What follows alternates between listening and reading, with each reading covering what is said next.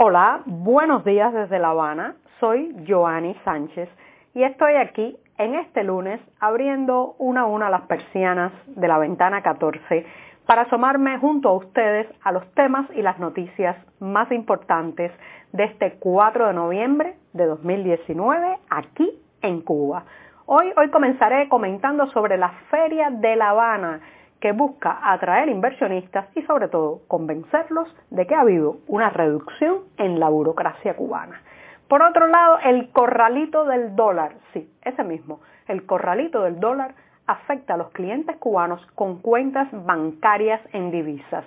Mientras tanto, una aerolínea rusa conectará el centro y el oriente de la isla con Moscú. Y por último, algo que ya saben, pero les recuerdo, Cuba ha vuelto al horario normal. Y bien dicho esto, voy a pasar a revolver para tomarme el cafecito informativo. Ese que de lunes a viernes comparto junto a ustedes, recién colado, breve, un poco o bastante amargo, como saben que me gusta a mí, pero siempre, siempre necesario. Después de este primer y largo sorbito del lunes, les recuerdo que pueden ampliar todas estas noticias y estos temas en las páginas del diario digital 14 y medio que hacemos desde dentro de Cuba. Advertir también a nuestros lectores residentes en territorio nacional que lamentablemente tendrán que hacer uso de proxies anónimos o de servicios de VPN para saltarse la censura y lograr entrar a nuestro sitio digital desde los servidores cubanos. Y dicho esto, voy a pasar al primer tema que les adelantaba, está relacionado con la feria, la Feria Internacional de La Habana, conocida por sus siglas FIAP, que se inaugura este lunes. Como saben, esta es la más importante bolsa comercial de la isla y cuando digo esto no puedo evitar recordarme los años en que yo era niña, en, eh, en la década de los 80, cuando palabras como comercio, inversión extranjera, plusvalía, empresario, estaban prácticamente absolutamente prohibidas, no solamente de la prensa oficial, sino casi del vocabulario del día a día eran los años en que la propaganda oficial intentaba convencernos de que eh, el igualitarismo, la justicia social, la subvención incluso de los países de Europa del Este, del campo socialista, eran el camino para mantener viva la economía cubana. Lo cierto es que cuando se cortó el subsidio soviético a principios de la década de los 90, una de las primeras urgencias que tuvo la economía cubana fue buscar ese oxígeno salvador de la inversión extranjera. Entonces, desde entonces hasta acá,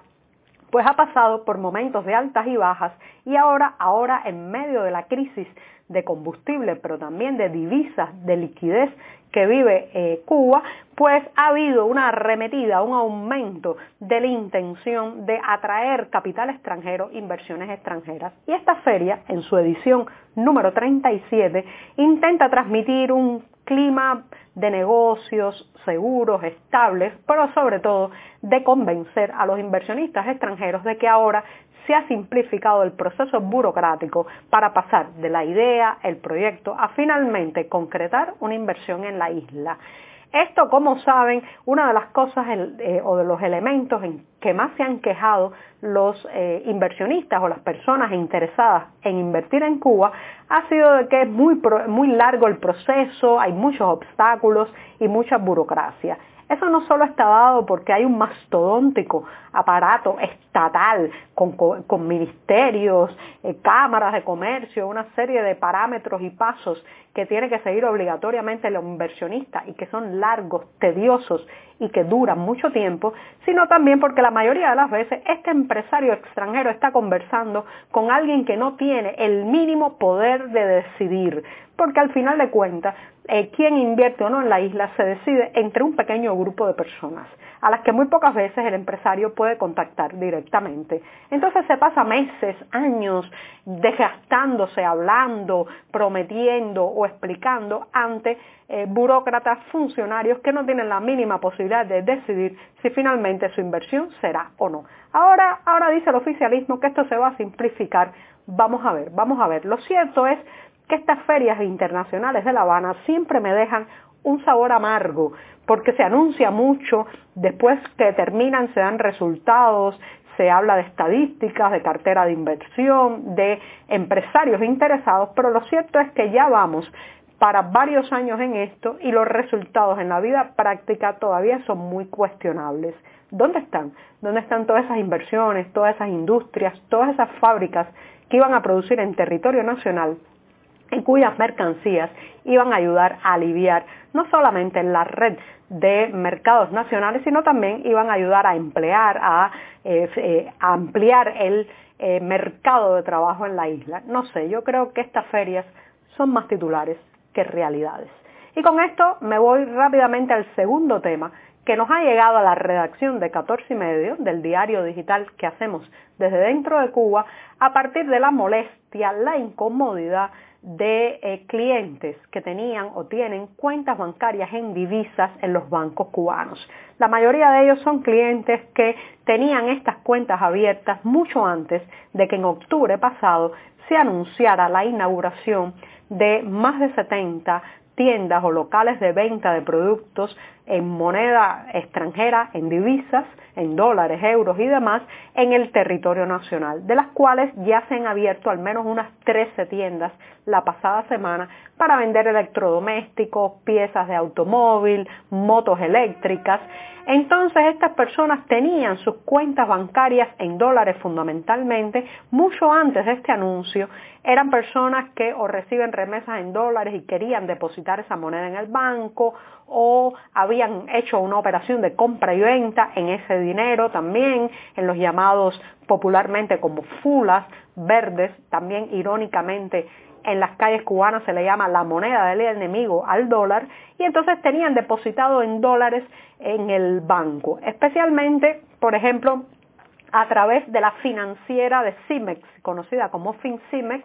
todos saben que CIMEX es un gran consorcio económico, financiero, mercantil, eh, controlado por los militares cubanos, y estas personas tenían depositado esos dólares ahí también para, eh, como requisito indispensable para solicitar algunos visados. Por ejemplo, la Embajada panameña, el Consulado panameño en La Habana, exige que los cubanos muestren una cuenta bancaria con 500 dólares depositados para poder obtener la visa eh, que dura, eh, si no recuerdo mal, 5 años o 10 años, 5 años para entrar a ese país ismeño. Así que era para mucha gente una necesidad casi obligatoria depositar dólares en el banco y ahora, ahora quieren sacarlos porque o van a viajar o quieren revenderlos en el mercado informal donde el dólar ha subido su precio significativamente en las últimas semanas o quieren hacer otra cosa con su dinero. Pero lo cierto es que la extracción de dólares y de otras divisas está prácticamente congelada.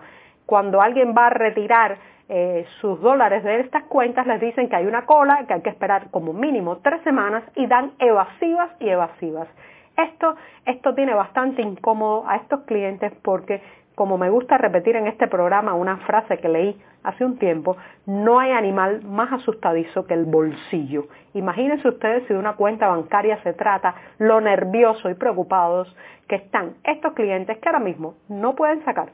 sus dólares del banco. FinCimex, ¿Qué pasa? Porque la prensa oficial no habla de este corralito, solo menciona supuestamente el gran éxito que están teniendo las tiendas en dólares y no esta otra cara, este lado oscuro de la venta en divisas en territorio nacional que está trayendo también un congelamiento de las divisas que están en el banco. Y con esto me voy rápidamente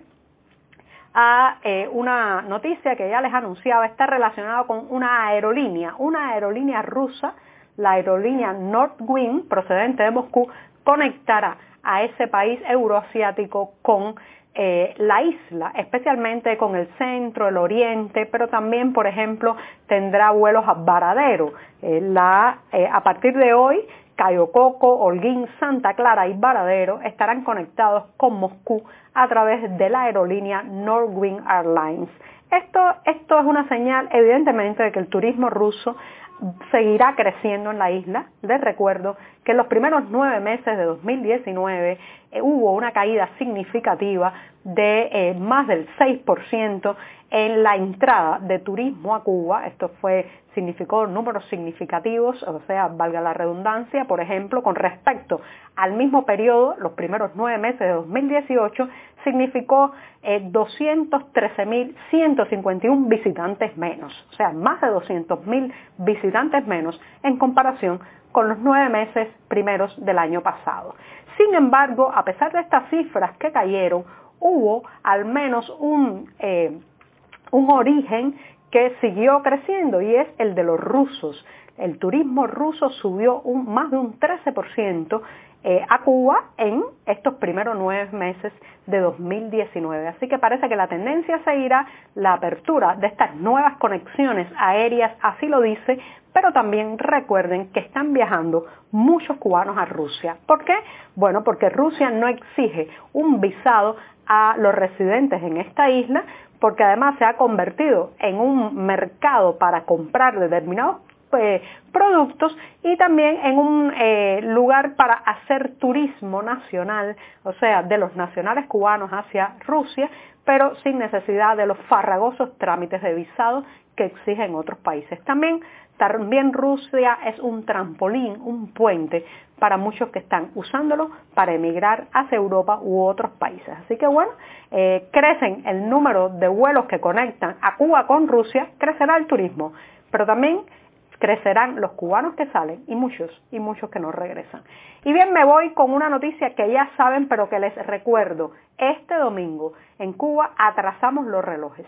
Eh, ahora, ahora con los relojes atrasados hemos vuelto a lo que se llama nuestro horario normal. Esto se supone que sea un horario donde vamos a gastar menos porque la temperatura baja, necesitamos usar menos los ventiladores y los aparatos de climatización. En eso no estoy tan segura porque es noviembre y la temperatura sigue bastante alta, pero lo cierto es que también las noches llegan más rápido, se enciende más la electricidad en las casas, las luces en las casas en la tarde-noche y bueno, esto en medio, en medio de la crisis económica y energética que vive el país, no sé, no sé cómo va a funcionar. Lo cierto es que hemos vuelto a nuestro horario normal desde este domingo y con esto, con esto me despido esta mañana. Muchas gracias.